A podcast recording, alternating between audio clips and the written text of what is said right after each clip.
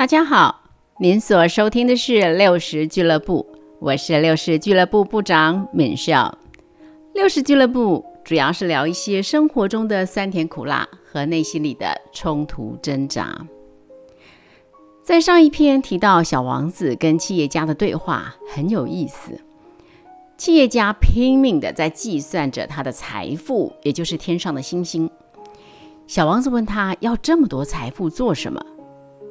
他说：“这样就可以买更多的星星，而且啊，可以把财富存在银行里。只要把星星的数字写在一张字据上，再用钥匙把字据锁在抽屉里就可以了。”这个企业家洋洋自得。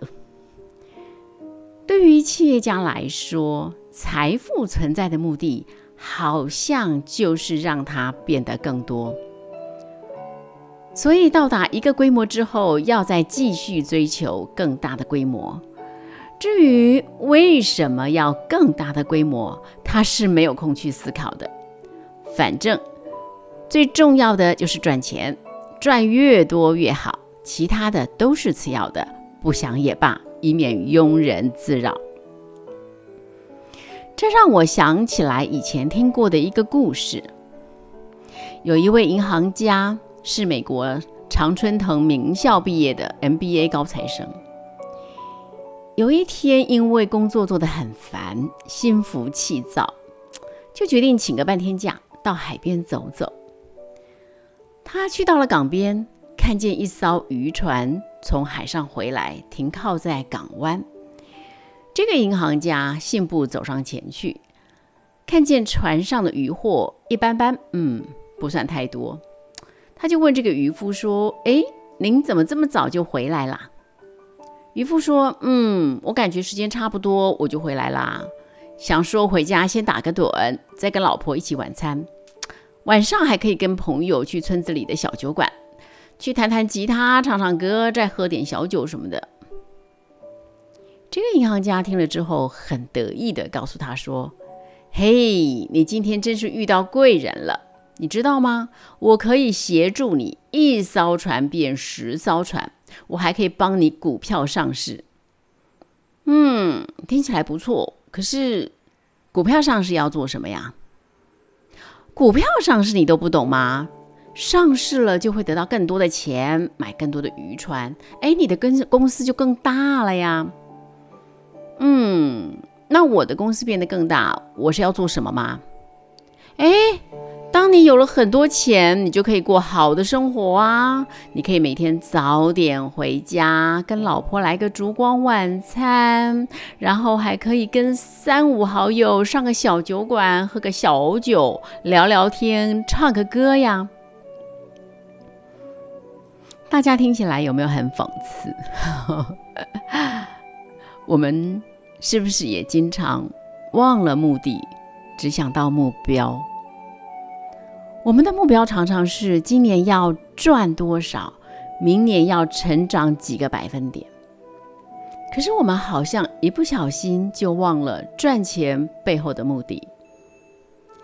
有的人拼命赚钱是要让家人过好的生活，让父母孩子享有完整的爱；有的人是要有钱去环游世界，看遍大江大海。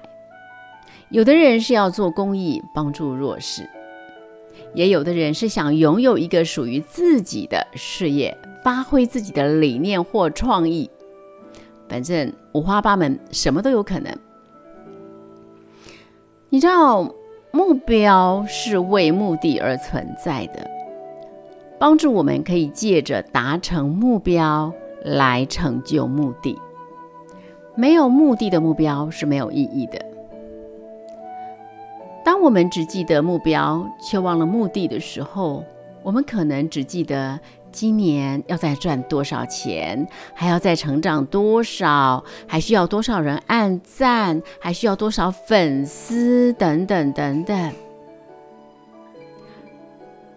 然而，当我们低着头紧盯着这些财富目标的时候，常常把目标后面真正的目的。忘得一干二净，甚至于不晓得自己已经跟目的擦身而过，渐行渐远了。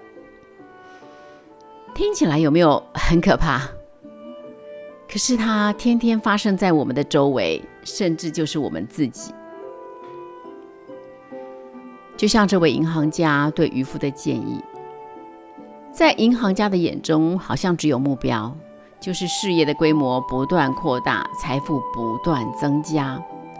他忘了，这一切的努力乃是为了要过好的生活，而这位渔夫早已经享有最美好的生活了。亲爱的朋友们，如果您是这位渔夫，会不会被银行家给说动呢？就理性上来说，肯定不会啦。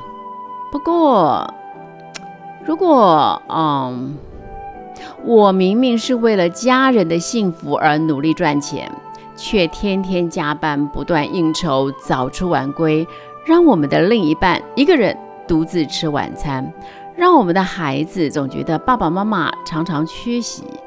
或是让我们的爹娘在家乡一年看不到我们几次，那我们跟这位银行家的逻辑有什么不同呢？目标只是手段，目的才是我们要的。千万不要达成了目标却失去了目的。嗯，听故事就要对号入座，这个故事才有价值。亲爱的朋友们，不知道您每天用心经营、全力以赴的目的是什么？不管是什么，门少都祝福您，也勉励我自己，在对号入座、厘清目的与目标的过程中，恩典满满。咱们下回聊。